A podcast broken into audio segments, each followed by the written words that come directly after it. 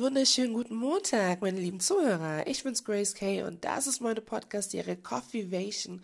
Das ist deine hörbare Tasse Kaffee für Motivation, Fragen, die dich zum Nachdenken bringen oder einfach Anregungen und Tipps, damit du dein Leben einfach besser leben kannst und mehr Qualität in dein Leben bringst. Darum geht es hier. Ich freue mich wirklich heute mit euch über diese Thematik sprechen zu können, weil das ist für mich absolut das Thema 2019 gewesen. Und um in dieses Thema besser einzusteigen, möchte ich euch einfach eine kleine Anekdote aus meinem Leben erzählen. Ich habe früher als Kind sehr oft mit meinem Bruder Mensch ärger dich nicht gespielt. Ich denke, die meisten von uns kennen Mensch ärger dich nicht. Falls nicht, google einfach, was es ist. Kurze Erklärung, es geht halt darum, dass du deine vier Figuren durch so einen Abenteuerpark, sage ich jetzt mal, auf dem Brett äh, in eine gewisse Zone bringst und wer als erster seine vier Figuren in dieser Zone hat, der hat praktisch gewonnen. Das war halt immer so mega witzig, weil mein Bruder sehr oft äh, Probleme damit hatte, einfach zu verlieren. Meine Mutter und ich, wir haben uns echt immer darüber so, so, so kaputt gelacht, weil ihr konntet euch nicht vorstellen, wie der dann hochgegangen ist. Der ist wirklich so richtig, richtig, richtig krass hochgegangen. Der hat sich so aufgeregt. Das war wenn ich darüber nachdenke, es ist echt einfach witzig, ihn immer noch vor mir zu sehen. Und das ist ja jetzt schon so, so lange her. Aber es war echt wirklich sehr amüsant. Doch das Interessante an diesem Spiel war, und das ist auch das, was für unseren heutigen Podcast so wertvoll ist, dass man nicht auf das Spielbrett kommen konnte, ohne zuvor eine 6 gewürfelt zu haben. Das heißt, es war praktisch so die Voraussetzung für das Spielen. Genau. Also konntest du manchmal Zeiten damit verbringen, eine 6 zu suchen und sie wirklich würfeln zu wollen, aber wenn du nicht das Glück hattest, dann hattest du einfach Pech. Und so verging halt einfach manchmal sehr viel Zeit, bevor man spielen konnte und andere hatten schon gewisse Figuren in ihren Zonen und das ist halt so das, was so tricky gewesen ist. Aber was lernen wir daraus? Wir lernen daraus eine ganz wichtige goldene Regel. Ich nenne sie wirklich die goldene Regel des Lebens, weil, oh, ich weiß nicht, es hat mich so, hm, so freigesetzt einfach. Das hat mir so viel Frieden gegeben. Das hat mir wirklich so geholfen, über meine ganzen Situationen viel, viel besser stehen zu können und sie auch schneller überwinden zu können. Denn manchmal ist es gar nicht die Frage, ob uns gewisse Dinge im Leben begegnen, sondern wie wir darauf reagieren. Und das ist die goldene Regel, dass das Leben seine eigenen Spielregeln hat, dass es einfach Dinge gibt, die wir im Leben nicht ändern können. Seien es jetzt Naturkatastrophen oder Kriege, die passiert sind oder dass ein Mensch einfach böse zu dir ist oder dass es bis heute immer noch Menschen in Armut gibt. Es gibt einfach leider, leider Dinge im Leben, die können wir nicht ändern. Aber was wir tun können, und das ist the number one key, der Nummer eins Schlüssel, den wir uns alle aneignen müssen. Wir müssen einfach lernen, widerstandsfähiger zu sein. Letztens, als ich ein bisschen über dieses Thema recherchiert habe, war ich im Internet unterwegs und habe dazu äh, verschiedene Seiten gefunden. Und es ist sehr, sehr interessant, dass es mittlerweile viele Unternehmen gibt, die wirklich dahin gehen, einen Schulen mehr mit Stress umzugehen. Also es gibt richtige Seminare, für Führungskräfte zum Thema Stressmanagement. Und dann habe ich mir gedacht, boah, auf der einen Seite könnte man sich jetzt denken, boah, die ziehen einem ja wirklich das Geld aus der Tasche mit jeglichem Thema. Aber auf der anderen Seite ist es wirklich wahr. Wir im Westen haben echt einen großen Struggle mit unserer psychischen Widerstandsfähigkeit, weil wir einfach in Komfort reingeboren werden, weil wir den Kühlschrank aufmachen und essen und trinken ist da, weil wir irgendwie es schaffen, immer zu überleben und sonst hilft uns halt unser Staat irgendwie über die Runden zu kommen lassen wir es einfach mal jetzt, ne? Nebenbei, ob das jetzt wirklich viel ist oder nicht. Aber de facto ist, wir haben einen Sozialstaat, der, der dafür sorgt, dass man irgendwie eine grundlegende Existenzsicherung hat. Aber wie viele Menschen, die genauso leben wie du und ich, haben genau das nicht? Und an diesem Punkt möchte ich einfach kurz innehalten, damit wir uns dessen wirklich bewusst werden, weil manchmal hören wir Informationen, aber wir verarbeiten sie gar nicht, weil wir uns nicht die Zeit nehmen. Was bedeutet das, dass ich hier im Westen wirklich ein komfortables Leben habe? Und was bedeutet das für meine psychische Widerstandsfähigkeit? Wir reden heute oft von dem Wort Resilienz, denn Resilienz bedeutet genau das. Und wenn wir gucken, der Vergleich, zum Beispiel die Kinder in Afrika, ich bin ja Kongolesin und äh, das ist für mich natürlich immer ein, ein naher Vergleich, aber auch ein sehr distanzierter Vergleich, da ich einfach nicht dort aufgewachsen bin. Ich bin mit, ich glaube, 20 Monaten nach Deutschland gekommen und oftmals hatte ich diesen Konflikt mit meiner Mutter, dass wenn ich einfach zum Beispiel von der Schule kam und total müde war oder am Wochenende mega lang geschlafen habe und deswegen den Haushalt nicht schmeißen konnte, dass sie dann oft gesagt hat, ja, in Afrika habe ich mit vier, mit fünf schon den ganzen Haushalt gemacht. Dann denkt man sich so, boah, ja klar, mit vier und fünf. Aber da ist wirklich was Wahres dran, denn diese Kinder, die, die leben in ganz anderen Verhältnissen und die werden teilweise auch in diesen Verhältnissen hineingeboren. Jemand, der ins Gefängnis in Gefangenschaft hineingeboren wird, der wird nicht wissen, was Freiheit wirklich bedeutet, sondern er wird sich der Situation anpassen und hat einen sehr schweren Vergleich. Und es ist nicht so, dass Afrikaner äh, niemals an Depression leiden, um Gottes Willen. Gerade da müssen wir auch in unserer Community aufräumen und auch zu zeigen, dass Mental Health wichtig ist. Aber sie leiden viel weniger an psychischen Erkrankungen, würde ich jetzt mal so sagen, weil sie, glaube ich, robuster sind durch diese Resilienz. Und es gibt ja wirklich viele Forscher und Studien, die sich jetzt damit auseinandersetzen, ob Resilienz angeboren ist, ob es einfach genetisch schon vorprogrammiert ist oder ob Menschen tatsächlich in schwierigen Zeiten und trotz widriger Umstände sich verwirklichen können, ohne danach eine psychische Belastung Störung noch davon zu haben. Das bedeutet, es ist in der Tat wirklich wahr, dass wir die Kraft haben, Krisen zu überwinden. Aber dafür braucht es Krisen, denn Resilienz wächst am meisten durch die Herausforderung. Das macht uns widerstandsfähig. Das ist dann halt wie, die Herausforderungen sind dann halt wie ein Trainingsprogramm für diesen Muskel, ja. Und Studien haben wirklich halt auch nochmal bewiesen, dass da war eine Studie und da waren halt Menschen, die Krisen überwunden haben und man wollte halt sehen, okay, wie belastbarer, zufriedener sind diese Menschen äh, im Gegensatz zu Menschen, die jetzt nicht solche Krisen überwunden haben. Und die glücklichsten Teilnehmer im Durchschnitt hatten sieben Schicksalsschläge überwunden und darunter waren Gewalt, wirklich der Tod einer liebenden Person, finanzielle Sorgen, ja, Alltag, alltägliche Stresssituation, aber das waren wirklich so, da waren Knaller drin, wo man sagt, wow, also äh, das ist wirklich ein Kunst, ein Kunststück, das zu meistern und danach noch positiv weiterleben zu können, weil das ist es ja, worum es geht. Es geht nicht darum, dass man Herausforderungen meistert, sondern was ist die Konsequenz danach? Wie zeigt sich das dann weiter im, im Laufe deines Lebens? Das ist das, wo man sich fragt, ist Resilienz angeboren oder nicht? Krisen machen uns, wie gesagt, widerstandsfähiger. Und es ist wirklich wahr, man kann so über sich hinauswachsen.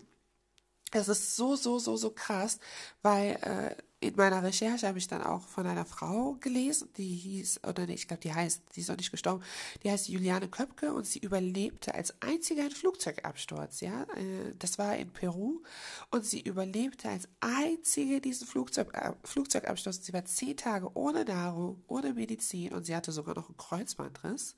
Und was für ein Überlebenskampf muss man wirklich da haben, um, um irgendwie klarzukommen, irgendwie zu denken, wie komme ich hier raus? Und das ist so, so, so, so krass. Die boxte sich wirklich trotz allem durch diesen Dschungel, bis sie irgendwann mal Hilfe fand. Vielleicht kannst du es ja mal googeln. Das war echt eine sehr interessante Gesch Geschichte. Juliane Köpke, äh, Flugzeugabsturz in Peru. Also da habe ich einfach wieder gemerkt, so, ich glaube, das ist nicht, dass man damit geboren wird, sondern manche Leute haben einfach, wie gesagt, keine Wahl oder sie werden schon in Situationen hineingeboren, wo sie einfach psychisch widerstandsfähig sein müssen. Sie müssen resilient sein.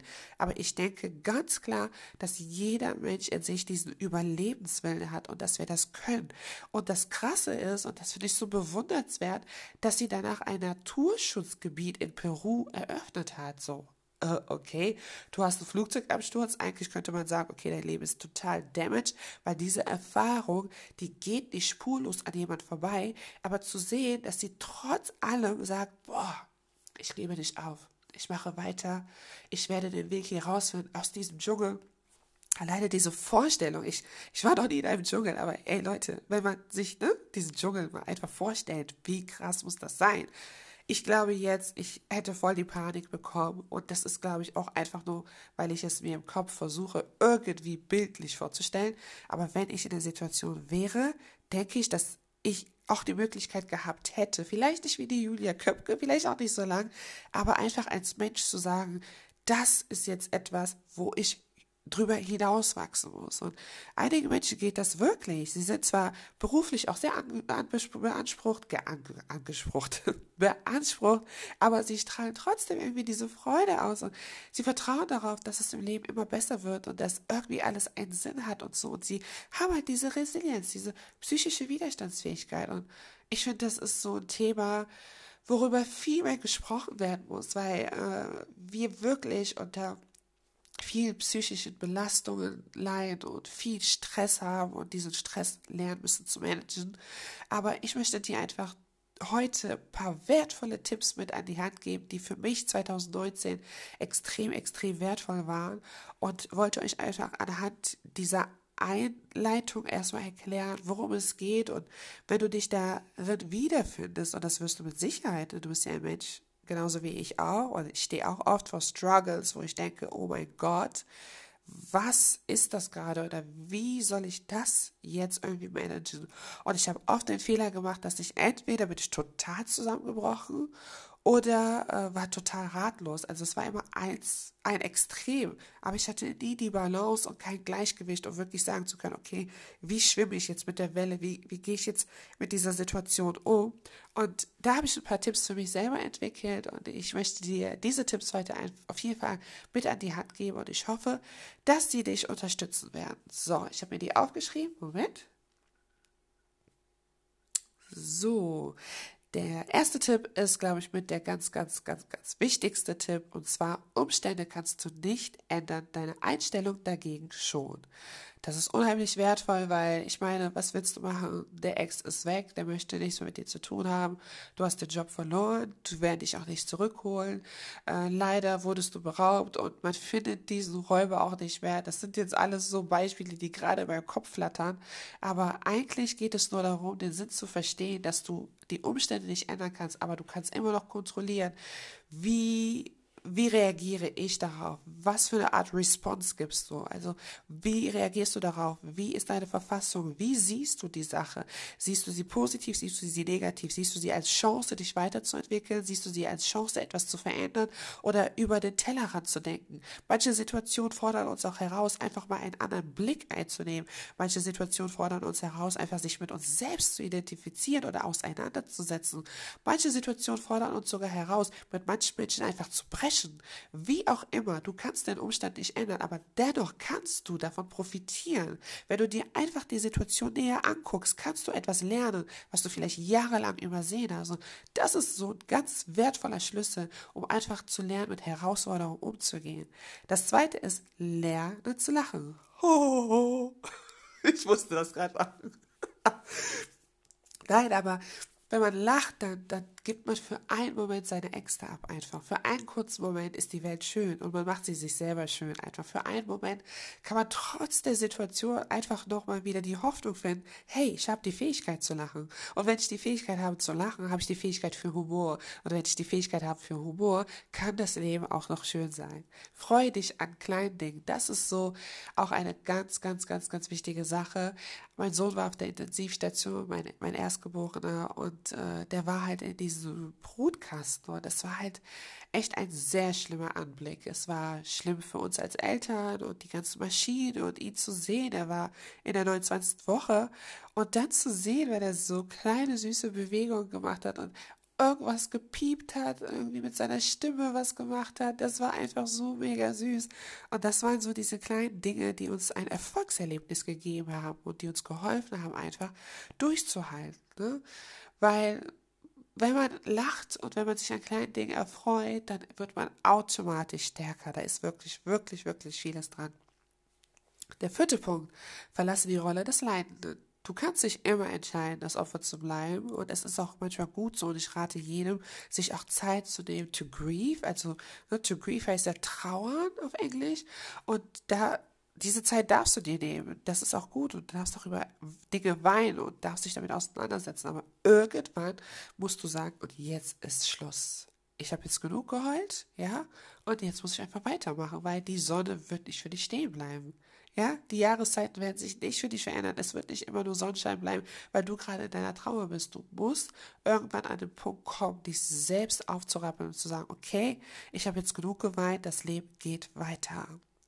Das ist halt wirklich auch ein wichtiger Punkt, den ich in meinem Leben lernen musste. Und ich habe mich immer bemitleidet. Das war so schlimm. Und irgendwann habe ich gesagt, nee, komm, girl, you just to get stronger, you just have to get stronger.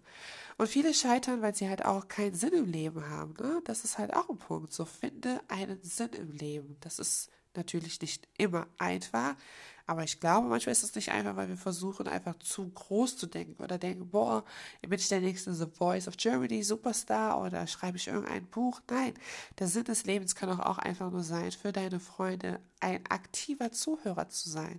Der Sinn des Lebens kann auch einfach sein, deine Geschichten mit Menschen zu teilen, die sie gerade brauchen. Und das muss nicht auf Social Media sein. Es gibt vieles, was wir tun können, aber wir setzen uns nie damit auseinander. Und ich ermutige euch wirklich, das zu tun. Findet mal eure Berufung, euren Sinn. Aber ich werde dazu auch mal einen Podcast machen, auf jeden Fall. Ja, dann habe ich noch einen Punkt, visualisiere dir eine bessere Zukunft. Wenn man an die Sklaven denkt, da in der Zeit äh, des, äh, des transatlantischen Sklavenhandels, wo wirklich viele, viele, viele äh, Millionen Schwarzafrikaner und die Dunkelziffer ist ja noch, noch krasser. Also man weiß es eigentlich nicht wirklich, wie viele da deportiert wurden.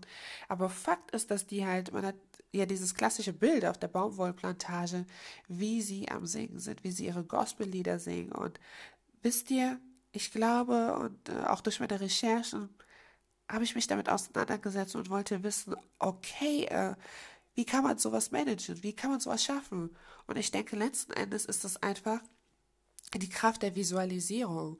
Wenn man sich etwas bildlich vorstellt, hat das eine enorme Kraft auf unser Gehirn. Denn unser Gehirn unterscheidet nicht, ist das gerade real, was ich erlebe, oder ist das gerade fiktiv? Weil wir haben trotzdem dieselben körperlichen Signale. Zum Beispiel, wenn du einen Horrorfilm guckst und du hast auf einmal Gänsehaut oder du siehst dein Lieblingsessen oder McDonalds Burger gerade und es läuft dir wahrlich schon die Spucke im Mund zusammen. Du merkst, dass dein Körper darauf reagiert, aber du hast den Burger ja gar nicht in der Hand und du isst ihn ja nicht wahrlich, du riechst ja nicht mal den Duft. Aber alleine, dass deine Augen das sehen, das projiziert in deinem Gehirn halt da passiert gerade was, da ist gerade etwas aktiv. Und das ist halt schön und ich denke, dass die sich einfach durch eine bessere Zukunft, die sie immer wieder visualisiert haben, worauf sie immer wieder gehofft haben, sich selbst diese Kraft gegeben haben, durchzuhalten. Und das ist das, was du auch tun kannst, indem du einfach sagst, hey, jetzt sieht gerade alles schwarz-weiß aus, aber ich weiß, da ist eine schöne Zukunft. Was möchtest du werden? Wohin möchtest du noch reisen? Was kannst du noch aus deinem Leben machen? Versuch das zu visualisieren und es wird dir helfen, wirklich daraus zu kommen. Das sind so meine Tipps, die ich euch geben wollte, um Resilienz ein bisschen zu üben. Natürlich kann man das auch auf ganz viele verschiedene Arten und Weisen. Es gibt wirklich tolle Seminare dazu. Ich glaube, das ist ein Thema, was wirklich für sich spricht und womit sich jeder auseinandersetzen wollte.